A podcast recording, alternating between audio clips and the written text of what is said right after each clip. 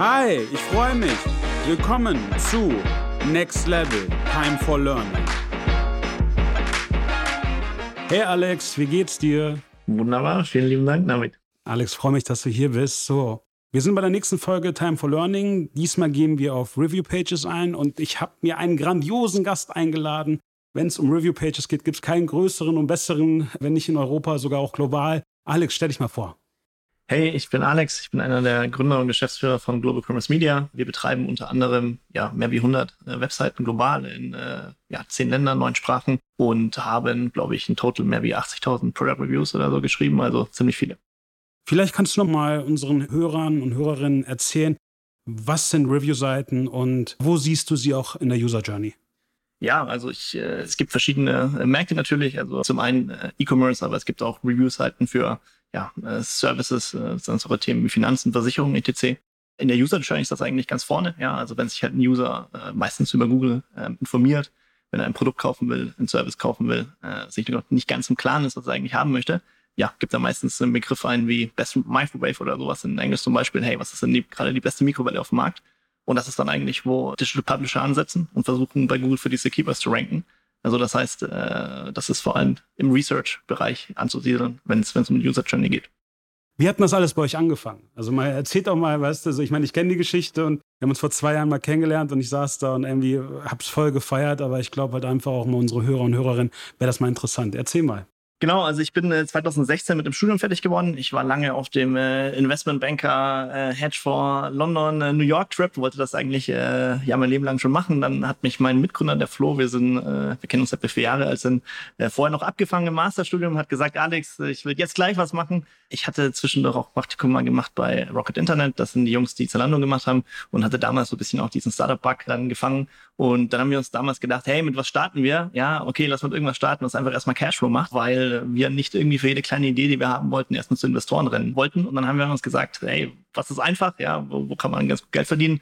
Und das ist dann eigentlich, kommt man ganz schnell auf so, auf so Mediengeschäft. Ja, mit Medien muss man jetzt nicht irgendwie super, also wird man nicht schnell super reich, aber wenn man kontinuierlich Content raushaut, dann äh, findet man einen Weg, wie man das äh, gut monetarisieren kann. Und so hat uns hat das damals angefangen mit deutschen Review-Seiten zu allen möglichen Themen, ja, äh, von Kochen zu Sport bis hin zu äh, Supplements. Und das ist dann relativ schnell größer geworden, als wir, als wir eigentlich erwartet hätten.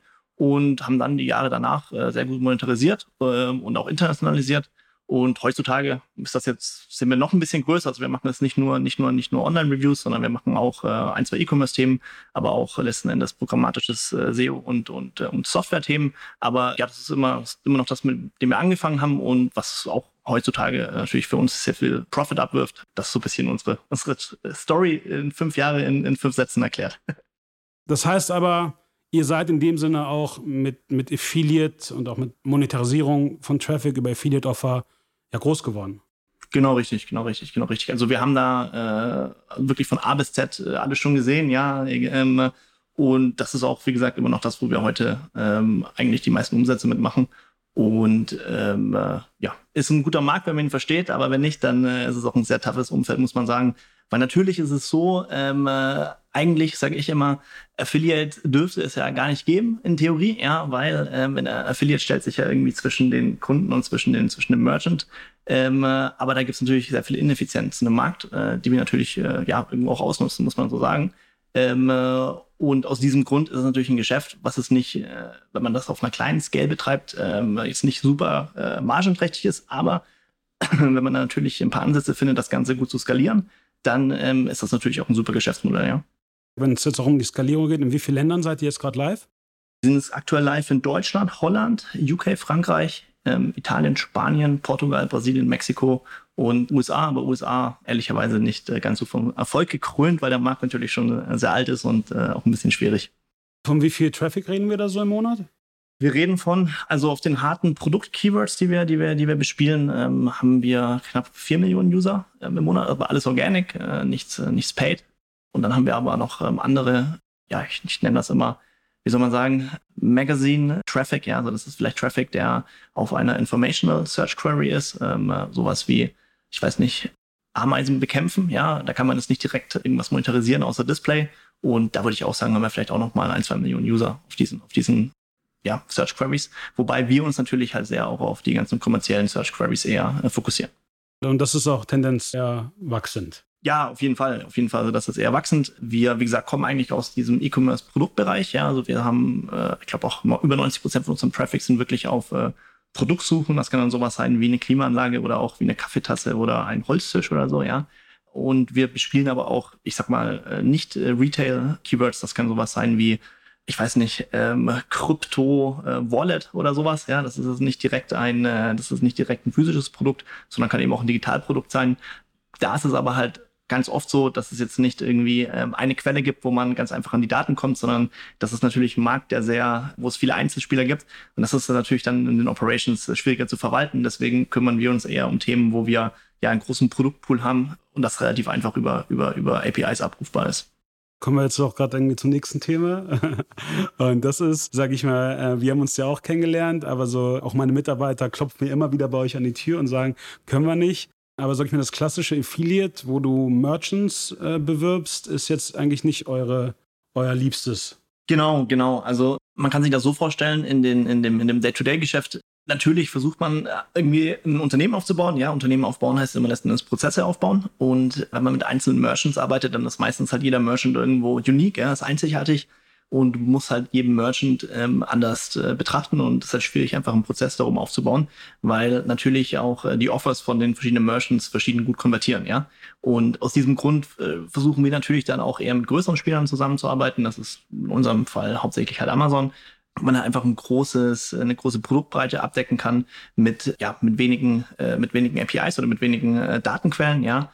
Und aus diesem Grund versuchen natürlich dann wir halt unsere Prozesse, um, um, um Datenquellen außenrum aufzubauen, die, ja, ich sag mal, beständig und groß sind, ja, ähm, weil es natürlich ist, wenn ich jetzt sage, hey, ich kriege jetzt irgendwie ein Einzeloffer, ja, von einem Merchant, und selbst wenn das Offer richtig geil ist, sagen wir manchmal so, oh, nee, okay, nee, danke, ja, weil das Problem ist halt, Kosten, die ich als Unternehmen habe, ähm, also meistens höher, dieses einzelne spezielle Offer bei uns irgendwie einzubauen, als äh, den Benefit, den ich bekomme, wenn ich dieses Offer bewerbe. Ja, das heißt, ich mache mir halt immer Gedanken, machen so, okay, macht das irgendwie Sinn für mich, das auch über einen längeren Zeitraum zu bewerben? wenn die Antwort halt nein ist, dann kann das Offer so toll sein, wie es will. Ja, dann ist es halt für uns so, okay, nee, äh, Kosten sind höher wie die Benefits, äh, machen wir nicht. Und ähm, da gibt's natürlich dann einfach wahrscheinlich auch ein bisschen so Missverständnisse, weil wir halt auch super viele Anfragen kriegen, wo wir denken, ja, grundsätzlich interessant, aber nein, danke primär, also was du auch gerade meintest, also geht es euch auch eher um Evergreens. Das heißt, alles so irgendwie Aktionsgeschäft oder auch Merchants, die der kurzen Produkt haben, abverkaufen möchten oder wo du auch eigentlich dir nicht sicher bist, dass sie lange auf dem Markt bleiben, ist was, wo du sagst, ey, nee, mal so gar nicht. Also für uns ist das, ist die Aussage genau richtig, ja. Also wir gehen voll auf Evergreen, ja, weil natürlich Evergreen ähm, äh, ja, ist halt einfach ein super Cashflow-Model, ja. Das ist, äh, ich stelle mir das einfach immer so vor wie so Virtual Real Estate, ja. Ähm, wenn ich jetzt irgendwie einen Artikel baue zum Thema Klimaanlagen, ähm, dann steht dieser Artikel da halt, ja. Ähm, ich glaube, der große Unterschied zwischen uns und zwischen anderen Publishern ist vielleicht, wir haben sowas, das nennen wir Content Lifecycle, ja. Also wir schauen uns natürlich auch an, hey, wie performt dieser Artikel über Zeit? Und ähm, dann genau kann man sich das echt so vorstellen wie so eine Immobilie.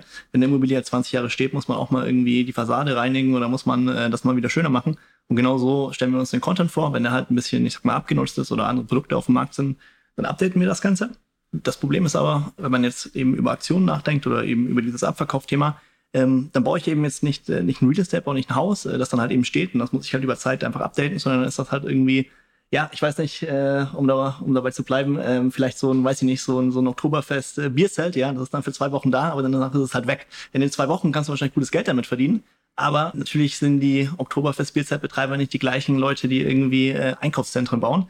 Ist einfach ein anderes Geschäft. Ähm, ich glaube, dass dieser Abverkauf macht schon irgendwie Sinn wenn man jetzt irgendwie eine, eine, Zeitung ist, ja, oder wenn man halt selber irgendwie ein Publisher ist, der halt sehr, ähm, ich nenne es einfach mal News-driven ist, weil natürlich auch News jeden Tag neu entstehen und dann hat man natürlich auch ein Editorial-Team, das darauf spezialisiert ist, dann tagtäglich diesen Content zu schreiben, ja. Unser Team ist halt eher trainiert und optimiert auf, auf, auf SEO, auf Evergreen und aus dem Grund ist es natürlich für uns schwierig zu sagen, so, hey, die nächsten zwei Wochen gibt es jetzt dieses Offer, baut das mal ein, so, weil natürlich unsere ganze Organisation gar nicht darauf ausgelegt ist, auf äh, kurzlebigen Content, ja. Gerade was du ja auch gesprochen hast und was ja auch immer ein Punkt bei uns ist, Technologie. Und ihr habt ja auch einen Technologieansatz, anstatt mehr als einfach nur eine reine SEO-Bude zu sein. Kannst du dazu erklären? Weil wir hatten ja sehr, sehr viel auch im Vorgespräch über, über Datafeeds geredet und wie ihr da auch arbeitet. Genau, also ähm, ich glaube, gestartet 2016, 17 sind wir halt sehr, ähm, ich sag auch nochmal sehr manuell, sehr operativ, ja. Da hatten wir ja ein ganz klassisches WordPress-Backend, wo Redakteure Content eingefügt haben ähm, und so weiter und so fort. Und über die Zeit ist das immer automatisierter geworden, ja. Und heutzutage ist es eigentlich wirklich so, dass ja, 95 Prozent von dem Content, den wir erstellen, der wird eigentlich auch automatisiert erstellt. Es ist noch nicht, äh, dass das irgendwie ganz ohne Redakteure funktioniert ja, und dieses ganze Thema künstliche Intelligenz, das wird jedes Jahr heißer und jedes Jahr können äh, noch größere Teile von Content eben von AI geschrieben werden. Und unser aktueller Prozess sieht äh, letzten Endes so aus, dass ja eine künstliche Intelligenz eigentlich 95 Prozent des Artikels schreibt und, und optimiert. Und ähm, dann hast du die letzten fünf Prozent werden dann immer noch von einem menschlichen Redakteur rausoptimiert, äh, Fehler rausgestrichen und natürlich, um diese künstliche Intelligenz zu füttern, brauchen wir halt Daten. Ja, das heißt, wir gehen halt wirklich auf, auf Merchants und auf, auf ja, Märkte, wo wir halt eben genügend Daten zur Verfügung haben. Das heißt, für uns ist eigentlich der Best Case, wenn wir mit Partnern zusammenarbeiten, die, die uns einfach viele Daten zur Verfügung stellen können. Und basierend daraus können dann wir ja, letzten Endes unsere Modelle füttern und diese Modelle letzten Endes ähm, erstellen den Content. Das ist halt ein weiterer Grund, warum es halt für uns ja, jetzt nicht, ich möchte nicht sagen sinnfrei, aber natürlich einfach völlig schwierig ist zu sagen, hey, hier ist jetzt dieses eine Produkt von diesem einen Merchant, weil das natürlich gar nicht in unser ganzes Tech-System oder den ganzen Tech-Stack ähm, hat, dass man aufgenommen werden kann. Was du ja auch gerade gesagt hast, irgendwie künstliche Intelligenz, aus welcher Feder stammt das denn? Also ja, also ich glaube, da gibt's da gibt's verschiedene Anbieter. Ähm, ich glaube, der, wo aktuell der größte mal, Open Source Algorithmus ist, das äh, nennt sich GPT-3. Das ist von einer Institution, die nennt sich OpenAI. Die sind aus dem Silicon Valley. Die haben sich zur Aufgabe gemacht, dass ähm, künstliche Intelligenz-Algorithmen demokratisiert werden, weil natürlich um künstliche Intelligenz voranzutreiben, brauchst du natürlich, wie ich gerade schon gesagt habe, einfach erheblich viele Daten und dann auch, dass die ganzen großen Silicon Valley Firmen wie Google diesen ganzen Datensätzen äh, sitzen, haben die natürlich ja auch die beste AI. Und dieses Institut, das möchte halt eben dagegen so ein bisschen ankämpfen und AI jeder Firma zugänglich machen. Und da gibt es eben verschiedene Modelle, unter anderem dieses GPT-3-Modell, ähm, äh, das einem eben erlaubt, Texte zu erstellen. Und dieses Modell ist trainiert auf einem Datensatz von, ich weiß gar nicht wie groß, auf jeden Fall unendlich groß. Und darauf kann man dann, äh, ja, darauf aufbauend haben wir unser Modell geschrieben und basieren dann auf unserem Modell erstellen wir letzten Endes Texte. Dieses Modell ist eben nicht immer perfekt, deswegen braucht man da definitiv noch einen Menschen, der da eben da, da drüber schaut. Manchmal kommt auch Humbug raus, aber um mal eine grundsätzliche Content-Struktur zu haben, ist das wunderbar und ist natürlich kostenseitig. Kann ich auch gerne ähm, äh, so sagen. Wir haben vorher teilweise bis zu 100 Euro pro Artikel gezahlt. Jetzt kostet uns ein Artikel All-In vielleicht 10, 20 Euro, ja. Also das äh, einfach 80 Prozent Kostenreduktion. Und weil wir eben, wie gesagt, einfach eh im Markt sind, wo relativ wenig Marge vorhanden ist, willst du natürlich jedes Prozent letzten Endes optimieren. Ja, ich glaube, das ist halt auch echt wichtig, dass den Leuten, also auch gerade Merchants, aber auch Affiliate Marketing Managern einfach klar ist, was ihr zum einen für ein Geschäftsmodell habt und wie ihr auch damit ähm, Geld verdient und wie man da einfach das auch im richtigen Kontext sieht. Das ist eines, worüber du ja gerade gesagt hast, dass irgendwie Datenquellen und die größte Datenquelle, die es ja so gibt als Marktplatz, ist ja Amazon und ich glaube, das halt auch irgendwie, wenn du dann irgendwie ein Einzelmerchant bist, da irgendwie gegenzustochern, ist einfach auch nicht möglich, weil einfach die, ja, die Transaktionskosten eurer Seite einfach viel zu hoch sind, um das irgendwie gegenwerten. Genau, richtig. Also ich glaube, ähm, wo man auch nochmal unterscheiden muss, ich, ich würde jetzt auch unsere Firma nicht als den klassischen Affiliate bezeichnen, ja, sondern wir versuchen schon A, sehr groß zu denken, sehr global. Ich glaube, auf unserem Level gibt's auch gar nicht mal so viele Player. Aus diesem Grund ist das natürlich, wie wir drüber nachdenken, vielleicht nochmal eine ganze Ecke technologischer, wie jetzt jemand nachdenkt, mit, hey, ich bin jetzt irgendwie kleiner Affiliate und betreibe irgendwie eine Hobbyseite und keine Ahnung, ich interessiere mich jetzt voll für Skifahren. Ja, bin jetzt irgendwie da äh, voll in meinem Thema drinne.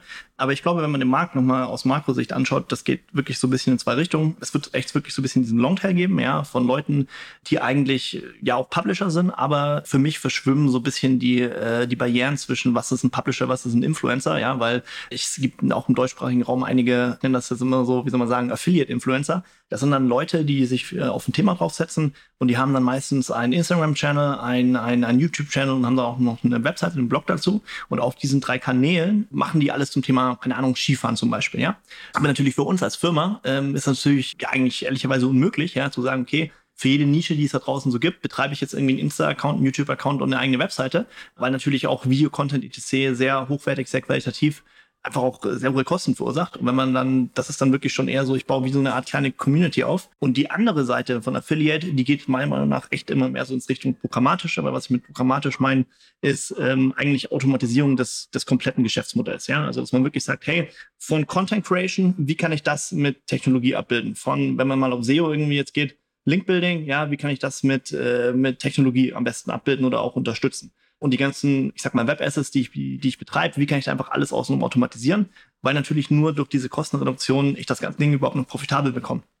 Ähm, alles, was so vorher in der Mitte war, ja, und wenn man irgendwie eine Seite hat wie ja, weiß ich nicht, kamine24.de, ich weiß nicht, ob das eine echte Seite ist, aber einfach mal so gesagt, wo jetzt jemand irgendwie, keine Ahnung, sag mal 100 Blogposts zum Thema Kamin veröffentlicht, ganz schwierig, ja, also ganz, ganz schwierig, weil da ist, also hat man sehr hohe Kosten, extrem schwierig, das ganze Ding profitabel zu kriegen. Deswegen glaube ich einfach, es geht in zwei Richtungen. Entweder ich bin wie so eine Art Community, gehe so voll in den Longtail, mache so einfach ein Thema und bespiele das Ganze aber auf verschiedenen äh, Medienformaten, oder ich gehe wirklich in diesen ganzen Tech-Bereich und versuche ja möglichst viele ähm, Sachen meines, meines, meines Business zu, zu automatisieren, ja. Das ist ja im Endeffekt ja auch euer Konzept. Also ich sehe es halt ähnlich wie du. Ich glaube, es kommt halt irgendwie zum Shift in dem ganzen Publisher-Thema. Also wir haben ja sowieso eine Konsolidierung des Marktes. Das heißt, große Player werden irgendwie zusammenkommen. Es wird auch weiterhin, sage ich mal, Kooperationen geben zwischen Großverlagen und, sage ich mal, auch in dem Fall Technologieanbietern wie euch, weil sie auch sehen, dass man damit einfach Geld verdienen kann. Und dann auf der anderen Seite, glaube ich, ähm, ist der nächste Schritt, den wir uns auch einfach klar sein müssen, gerade als Merchant, aber auch Netzwerke, einfach auch noch ein Pendant anzubieten zur API von Amazon.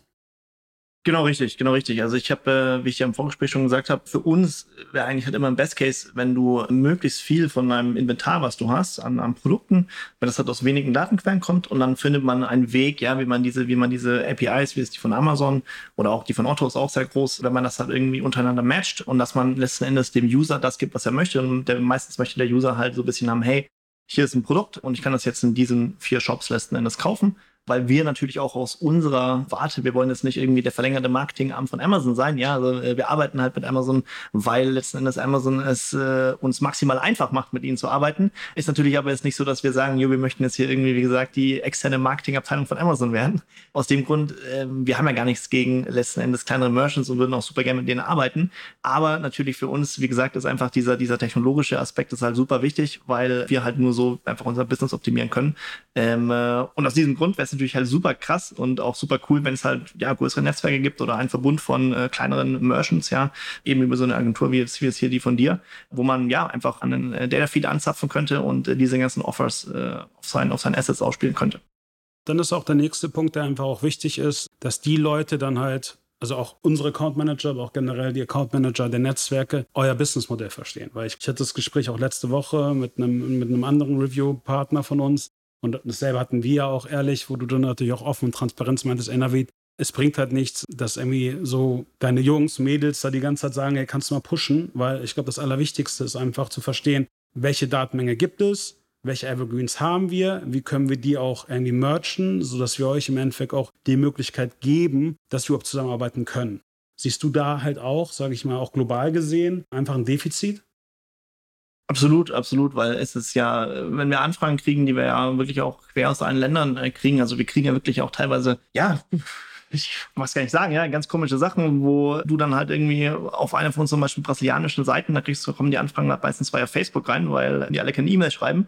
Und dann kommt, ähm, ja, hey, ich bin XYZ aus China, aus der und der Fabrik und ich habe jetzt hier einen ganz tollen neuen Bürostuhl, wollte den nicht auf eure Seite aufnehmen. Hier ist das Offer. Ja, so okay, so, und was gibst du mir dafür? Weil das ist natürlich, was halt Merchants oft nicht verstehen ist, in diesem Moment, wo ich das mache, wie gesagt, das sind ja für meine Firma Kosten. Ich muss ja Menschen dafür bezahlen, der jetzt ähm, ein Review zu diesem Produkt schreibt, den bei uns auf der Seite integriert und dann das Ganze auch noch monitort, wie das Ganze halt äh, ja letzten Endes wirtschaftlich für uns sich darstellt oder halt nicht. Ja, das heißt, in dem Moment, wo ein Merchant eine Anfrage ja zu uns macht, äh, sagt der Merchant im Prinzip auf Latein: Hey, bitte, liebe liebes Global Commerce Media, zahlt auch du Geld, ja, dass du hier mein Offer bei dir aufnimmst. Ich versprich dir aber nicht, dass du da, dafür irgendwas in Return bekommst. Und natürlich, wer hat irgendwas heutzutage for free zu geben? Niemand, ja. Aus dem Grund sind halt diese Einzelanfragen für uns ja einfach schwierig, letzten Endes äh, zu abzuarbeiten. Wie gesagt, es gibt immer mal ein Offer eins von 1000, wo man sagt, hey, das, das, das passt jetzt. Ich muss ehrlicherweise sagen, in den ganzen fünf Jahren jetzt, wir haben, glaube ich, mit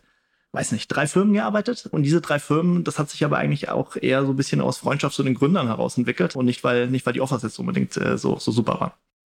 Wie schon gesagt, einfach nur mal, um das wieder klarzustellen, dass man, alle das, was wir hier machen, ist ein Rechenbeispiel. Und du meintest es ja gerade. Wenn du im Schnitt irgendwie zwischen 20 bis 100 Euro für einen Artikel ausgibst, dann musst du halt einfach mal irgendwie Faktor 2 bis Faktor 3 damit irgendwie in einer relativ überschaubaren Zeit verdienen, weil sonst macht das halt einfach gar keinen Sinn. Und liebe Account Manager und liebe Merchants, ihr könnt ja alle multiplizieren und dividieren. Ihr wisst ja eigentlich, wie viel Umsatz muss Alex und sein Team eigentlich dann noch machen, damit sich das halt auch für die rechnet. Und dann ist halt einfach zwei Sachen die Frage. Erstens, wie viel organischen Traffic gibt es überhaupt auf dem Suchvolumen und auch auf, auf dieses spezifische Produkt? Und macht es Sinn? Und ich glaube, viel wichtiger ist es für uns alle, das vielleicht auch mal im Vorfeld uns diese Matheaufgabe zu stellen und dann einfach auch konkret, auch explizit dann mit der Anfrage zu kommen, wenn man eigentlich schon im Vorfeld weiß, okay, das rechnet sich und das lohnt sich. Und dafür gibt es ja jetzt auch genug Tools, anstatt da einfach blind genau das, was du gerade sagst, irgendwie zu sagen, hey, guck mal, ich bin jetzt irgendwie Peter und komm irgendwie, mach jetzt irgendwie die, die tollste Naturkosmetik und eure Seite passt dazu, wo man dann sagt, ey, nee, tut sie erstens nicht, du hast dich damit gar nicht befasst. Und zweitens, rechnen wir mal irgendwie einen Case, der in irgendeiner Art und Weise Sinn macht. Und das führt ja auch danach explizit zu einer anderen Problematik. Das führt dann auch dazu, dass ihr dann sagt, ey, wir wollen Listing-Fees haben, wir wollen WKZs haben, damit sich irgendwie das rechnet, wo wir dann wiederum, glaube ich, in eine spieltheoretische Situation kommen, wo eigentlich alle Leute nur verlieren, weil ihr im Endeffekt auch, sage ich mal ehrlich, gar keinen Mehrwert drin seht, aber es dann trotzdem dem Kunden versucht zu ermöglichen, er aber im Nachhinein damit nie Geld verdienen wird und am Ende ist halt der, der komplette Review-Bereich dann, ja, eigentlich nicht negativ, aber doch schon negativ, weil, weil, weil in allererster Linie im Vorfeld schon das ganze Geschäftsmodell nicht verstanden. Genau, ähm, ich glaube, zwei Sachen, vielleicht auch so ein bisschen, äh, ist es nicht alles irgendwie so mega, mega doomy, ja. Da, da gibt es auch so ein paar Best Cases, wo wir auch es sinnvoll mit äh, ein paar Leuten zusammenarbeiten, die kann ich auch gleich nochmal schildern.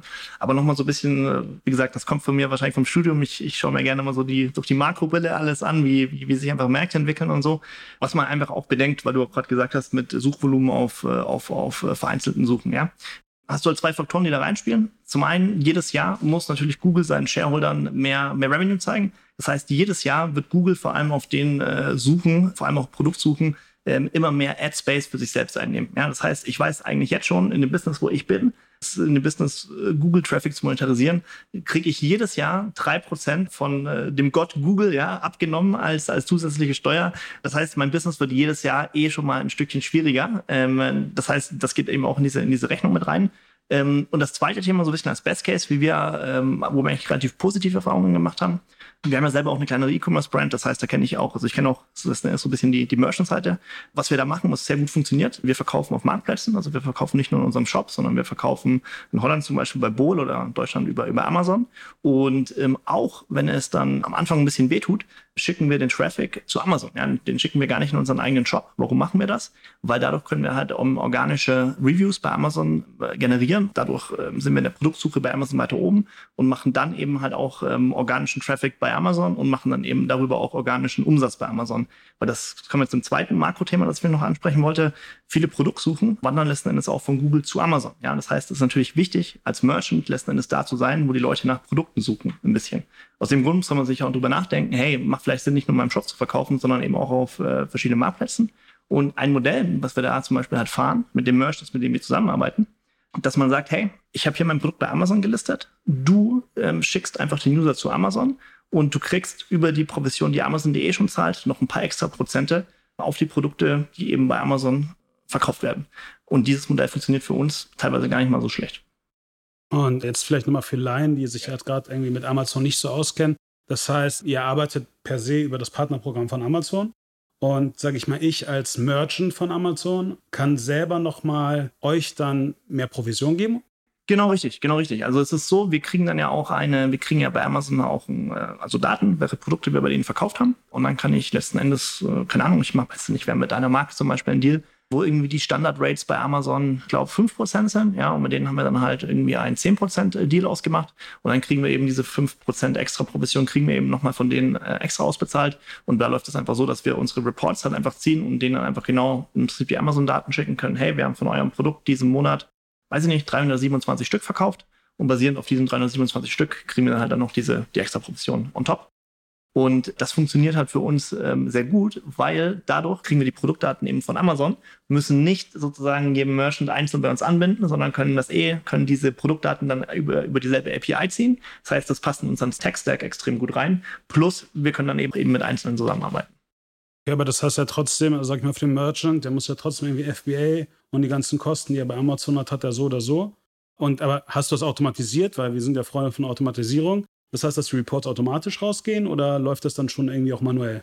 Genau, also die Reports, da muss man jetzt ein bisschen unterscheiden. Ja, also wir sind einer der größten ähm, Affiliates für Amazon in Deutschland. Aus dem Grund, wir kriegen von Amazon auch äh, Daten, die jetzt nicht jedem äh, zur Verfügung stehen. Ja, also das heißt, äh, wir kriegen von Amazon äh, Data Feeds, die bei uns läuft automatisiert, aber eben, äh, weil wir eben einen Feed haben, den es irgendwie jetzt nicht jeder äh, Mensch hat, den jetzt irgendwie, der ist, der ist bei Amazon im, im Partnerprogramm ist. Das heißt, für jeden ist das wahrscheinlich jetzt nichts, aber wenn man eine gewisse Größe hat, so dass man eben mit Amazon, ähm, ja, dass man eben Kontakt hat mit denen, ähm, äh, da, da funktioniert das, ja. Liebe Hörer, das wäre jetzt ja nochmal eine Möglichkeit, um mal zu gucken, ob man das dann über den Weg macht. Aber das lohnt sich ja eigentlich auch nur bei Sachen, wo du weißt, ey, das ist Traction. Richtig, auf jeden Fall, auf jeden Fall. Ja, also für uns kann man auch ehrlich so sagen, wo du vorhin Listing Fees gesagt hast, ähm, äh, das ist ehrlicherweise aktuell so ein bisschen der einzige Weg, äh, wie man eigentlich bei uns überhaupt noch reinkommt, ja, indem man sagt, hey, ich mache jetzt hier mal eine Listing-Fee aus. Natürlich ist es halt wirklich dann so, hast du mir auch gestern gesagt, hey Alex, äh, das ist alles schön und gut, nur natürlich ist es für den Merchant nicht profitabel oder es ist nicht, es ist nicht äh, wirtschaftlich darstellbar, wenn ich dir jetzt irgendwie ein Offer gebe, wo du, du irgendwie, keine Ahnung, 60 Prozent äh, Cut oder so kriegst, äh, plus ein Listing-Fee. Und das verstehe ich auch, aber wie du vorhin meintest mit dem, mit dem spieltheoretischen Ding, ja, das ist mir in dem Moment egal, ja, weil ich natürlich auch sage, hey, ich muss schauen, wo ich bleib. Ja, aus dem Grund sage ich natürlich, hey, ja, ich, mein Ziel ist, sagen, meine, meine, meine Umsätze zu, zu, zu erhöhen.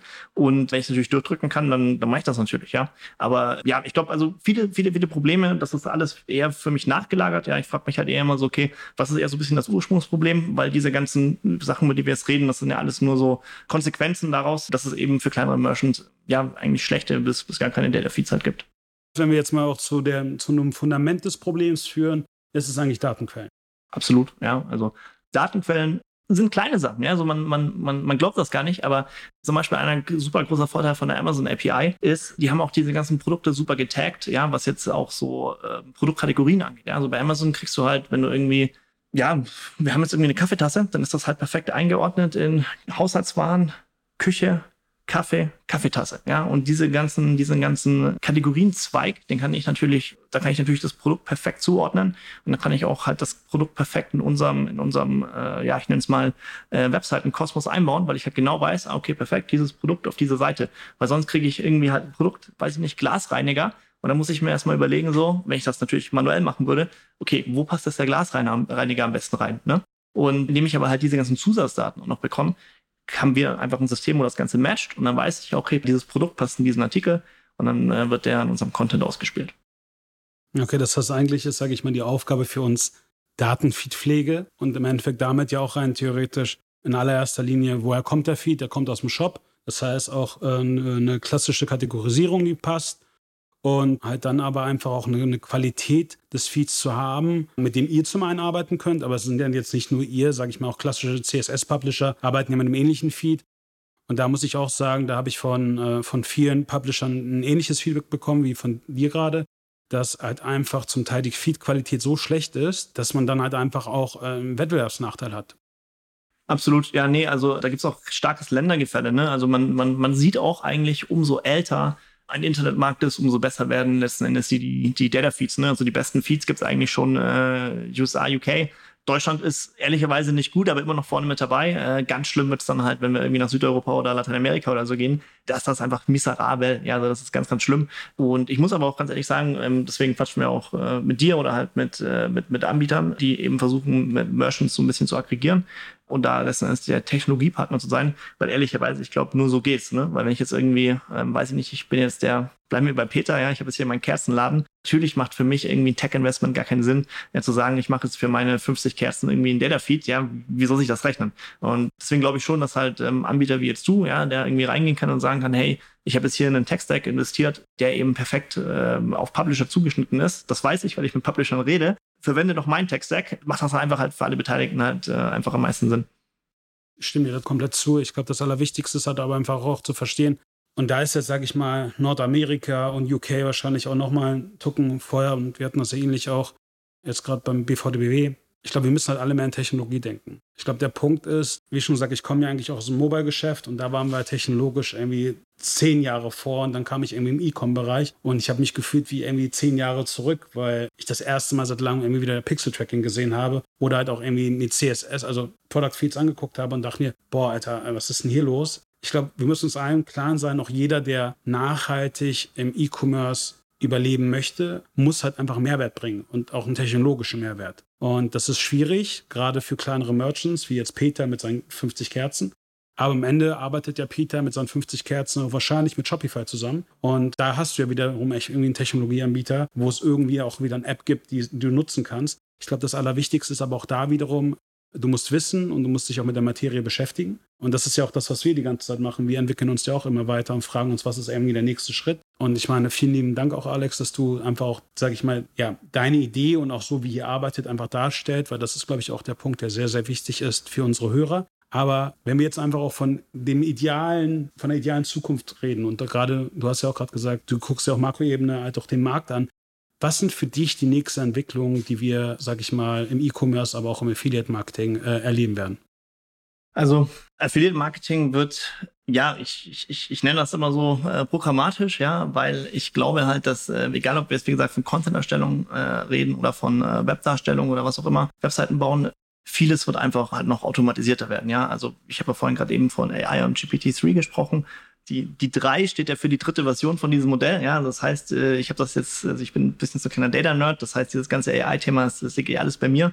Und äh, da gibt das jetzt irgendwie, was sich da innerhalb der letzten vier Jahre getan hat, ist einfach nur krass. Und das wird jedes Jahr, dreht sich einfach nur noch schneller nur noch mehr. Ja, das heißt, was wir einfach sehen werden, ist, dass Content einfach automatisiert erstellt wird. Ja, das kann man jetzt mögen oder kann man nicht mögen. Vor allem, wenn ich jetzt Texter bin, ist das natürlich, äh, ja, jetzt vielleicht nicht ganz, nicht ganz so optimal. Aber man wird trotzdem immer Texter brauchen. Ja, also ich glaube, wir sind noch ganz, ganz weit davon äh, entfernt, zu sagen, hey, ich drücke jetzt auf den Knopf und dann kommt alles perfekt raus, sondern es wird immer eine menschliche Komponente, äh, die nächste Dekade noch geben, dass man sagt, hey, äh, Produkte sind so dargestellt, wie sie dargestellt sein sollen. Und was aber aus Publisher-Sicht auf jeden Fall, sehen wir auch, uns, auch an unseren Wettbewerbern, kommt, kommt, ist auf jeden Fall dieser Shift von, hey, ich schreibe hier mal einen Artikel in WordPress, ja, und hoffe, dass das ganze Ding profitabel wird, hin zu, okay, wie baue ich eine Webseite, die nicht nur sozusagen guten Content erstellt, ja, sondern das Ganze, wie ich auch vorhin gesagt habe, in so einem Lifecycle betrachte, hey, ich messe meine ganze Seite, ich weiß genau, wann mein Content bei Google nicht mehr so gut rankt, wann muss ich den updaten, wie muss ich den updaten. Das Ganze wird eben, wie gesagt, viel mehr, auto viel automatisierter, viel holistischer gedacht, als das vielleicht das noch vor ein paar Jahren war. Und wenn man ein bisschen in, äh, in E-Commerce geht, so ein bisschen dem Markt an sich. Da muss man, glaube ich, auch sagen, es wird, es wird, es wird, äh, ich denke sehr gerne in Extrem, aber halt einfach nur, weil Internet ist halt ein extremer Markt. Ne? Also man sieht ja, egal welche Märkte es ist, ja, es gibt meistens immer einen klaren Gewinner. Keine Ahnung, Immobilienanzeigen, ImmoScout24 und danach dann irgendwie noch einen zweiten Player und dann gar nichts mehr. Ja, das heißt, es macht schon Sinn zu denken, okay, entweder ich bin der Größte oder ich bin, ich bin ein ganz kleiner. Das heißt, ich glaube halt für E-Commerce äh, geht es in die Richtung, dass du, dass du die Riesenplayer hast wie Amazon und dann wird es so ein bisschen eben diese kleinen Rebellen geben, die jetzt irgendwie Peters Kerzenshop, ja. Aber diese Kerzen, das sind dann das nicht Kerzen, die wie du bei Amazon für 4,99 kaufen kannst und das ist dann so ein Commodity-Product, sondern es ist dann so eine super individuelle, spezialisierte Kerze, wo dann vielleicht, keine Ahnung, 50 Euro kostet, aber die gibt's dann halt auch nirgendwo anders. Das heißt, du hast halt diese, die, die kleinen Player, aber die kleinen Player werden halt extrem auf Qualität achten. Und dann hast du die größeren Player und die größeren Player werden eher auf, auf Commodity-Produkte halt eben gehen, weil natürlich ist es unglaublich schwer, eine 50 Euro Kerze auf Amazon zu verkaufen geht ja gar nicht. Ja? Also aus dem Grund, für uns ist es, wenn ich, wenn ich jetzt, wenn ich dabei jetzt bleibe bei, bei, bei, bei dieser Markensicht, dann muss ich ehrlicherweise sagen, spezialisieren wir uns aktuell so ein bisschen auf dieses ganze Commodity-Product-Thema, einfach weil es größer und einfacher ist. Ich sehe aber halt definitiv auf jeden Fall genügend, äh, genügend ja, Marge, aber auch genügend Markt für spezialisierte Anbieter und gerade halt auch in, in, in, in Nischen, die jetzt für größere Plattformen schwierig sind. Ne? Also wenn wir jetzt, keine Ahnung, Fashion, Möbel oder so, war, ist ja, war Amazon ja noch, noch nie stark, ja, aber andere größere Plattformen auch nicht. Das heißt, für spezialisierte Produkte wird es auf jeden Fall immer, immer, immer, ja, Raum geben. Hast du noch vielleicht auch nochmal einen Ratschlag für Affiliate Marketing Manager und auch Merchants, wo sie einfach auch mal sich in den nächsten Jahren einfach weiterbilden sollen und wo auch einfach mal die Reise von deiner Sicht ausgeht? Der Vorteil, den natürlich du auch hast, du hast einfach einen krass internationalen Blick. Also es ist jetzt nicht nur irgendwie der, der Dachmarkt, sondern du bist halt irgendwie noch in Lateinamerika, Nordamerika, also Tier 1 English Speaking. Sowas kannst du noch mal auch als Tipp geben für jemanden, der jetzt gerade schon ein bisschen in, die, in unserer Industrie ist, aber eigentlich einfach noch mal für sich selber noch dazulernen möchte.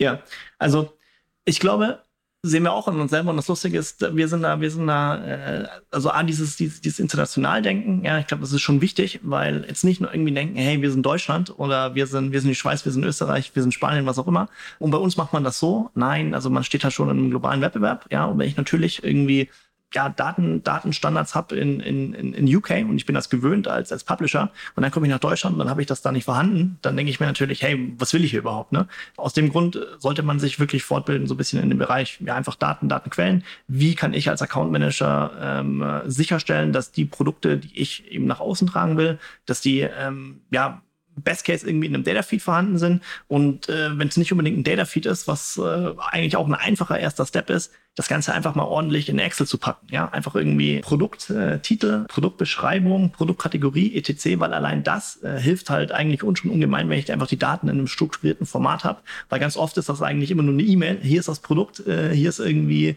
der Link dazu und that's it. Ja, also äh, wenn ich einfach nur, einfach mal das, wie gesagt, das Thema strukturierte Daten. Und das zweite, ja, vielleicht auch nochmal ganz, ganz, ganz wichtig, ist einfach versuchen zu verstehen, mit wem rede ich da. Ja, weil ist es natürlich was anderes, wenn ich mit jemandem rede, der ein Preisvergleicher ist, wie mit jemandem, der eine Content-Seite hat, wie mit jemandem, der irgendwie einen YouTube-Channel hat, weil natürlich ähm, jeder die Produkte ähm, anders bei sich äh, irgendwie einbindet. Und ich glaube aber schon, dass so ein bisschen dieser gemeinsame Nenner zwischen diesen ganzen, zwischen diesen ganzen, ja, ich sag's mal, Content-Anbietern ist schon einfach sinnvolle und gut strukturierte Datenlisten ist. Jetzt habt ihr das mal von einer anderen Person gehört, also auch jetzt mal von mir. Alex, vielen lieben Dank dafür. Ich glaube, das Allerwichtigste ist einfach irgendwie generell Daten aufbereiten, mit den Merchants reden, aber auch einfach dann noch mit den Publishern reden, was sie wirklich brauchen. Und das ist ja auch der Grund, weswegen wir das hier auch machen, um daraus basierend halt einfach zu verstehen, dass man sich halt auch einfach mit dem mit dem Content-Kanal oder generell mit dem Publisher-Kanal auseinandersetzt. Ich glaube, es ist halt also ich, ich kenne es ja selber, wenn mich jetzt jemand anruft und mit mir irgendwie über, über was reden möchte und ich merke im ersten Satz, dass er erstens nie auf meiner Internetseite war, zweitens sich vielleicht nie meinen Content angeguckt hat und auf einmal mir was verkaufen möchte, dann ist die erste Aussage, die von mir kommt, Alter, f dich. Das ist auch echt, echt lapidar gesagt, aber das ist halt einfach der Fall, weil ich meine, das ist ja auch das, wo wir das erste Mal gesehen haben und du mir das einfach erzählt hast, dachte ich, okay, krasse Sache. Das ist auch alleine eine krasse Sache, was ihr in so kurzer Zeit aufgebaut habt. Und ich glaube, das muss man halt einfach auch verstehen. Das muss man als Account Manager verstehen. Das muss man irgendwie auf der Seite des Merchants verstehen. Das muss man auch auf der Seite des Netzwerks verstehen. Da ist es eigentlich auch egal, was für eine hierarchische Stufe du hast, weil einfach den Ansatz zu haben, worüber wir auch gestern die ganze Zeit geredet haben. Wie kann ich weiter Content erstellen? Und das halt auch in einer Qualität, die, die gut ist, ähm, die dazu führt, dass man auch organisch rankt. Und ich glaube, das sind halt einfach die Punkte, über die man auch ansetzen muss und die man noch verstehen muss und auf der anderen Seite auch zu verstehen, was hat, sind dahinter für Transaktionskosten und wenn ich schon jemanden anspreche, dass er mit mir damit arbeitet, dass ich mir auch sicher sein kann, dass er damit Geld verdient. Weil wenn er damit irgendwie kein Geld verdient, machst du es genau zwei, dreimal und dann hat ja mein Gegenüber eigentlich gar keine Lust mehr mit mir zu reden. Und ich glaube, äh, weißt du, du hast ja da auch einfach Beispiele, wo es funktioniert hat. Ich weiß noch, hatten wir in der Vergangenheit, wo wir auch miteinander geredet haben und du meintest, ey Navid, ey, ich verkaufe gerade Rasensamen, wie blöd. Und dann haben wir die halt irgendwie einen Shop besorgt, der Rasensamen verkauft. Und das war halt irgendwie ein Win-Win für uns. Aber wenn natürlich dann auch wir die ganze Zeit ankommen mit Produkten, die wir denken, die sind zwar cool, wo du aber sagst, das ist eigentlich gar kein Fundament, dass ich da irgendwie arbeiten kann, dann ist es halt keine Win-Win-Situation. Und sage ich mal auch wieder auf der Makroebene, es ist halt auch spieltheoretisch gesehen, kommt man halt einfach in keine Situation, die für alle Seiten vorteilhaft ist. Und ich glaube, daran sollten auch alle einfach mal arbeiten. Und das ist auch einer der Gründe, weswegen ich sehr, sehr dankbar bin, dass du hier bist und dass durch Zufall du gerade diese Woche noch auf Mallorca warst. Und ja, wenn ihr noch weitere Fragen habt, ich werde irgendwie Alex in die Side Notes packen. Ich hoffe mal, dass wir uns danach auch in, keine Ahnung, sechs Monaten nochmal auseinandersetzen, wie weit ihr auch gerade seid, was das Thema künstliche Intelligenz angeht. Und ob wir bis dahin auch irgendwie auch es schaffen, sag ich mal, eine viel Qualität zu arbeiten, die, die sage ich mal, eine API von Amazon gleichwertig ist. Und ich glaube, das ist das Thema. Vielen lieben Dank, Alex. Danke damit. War schön hier zu sein. Ciao, ciao.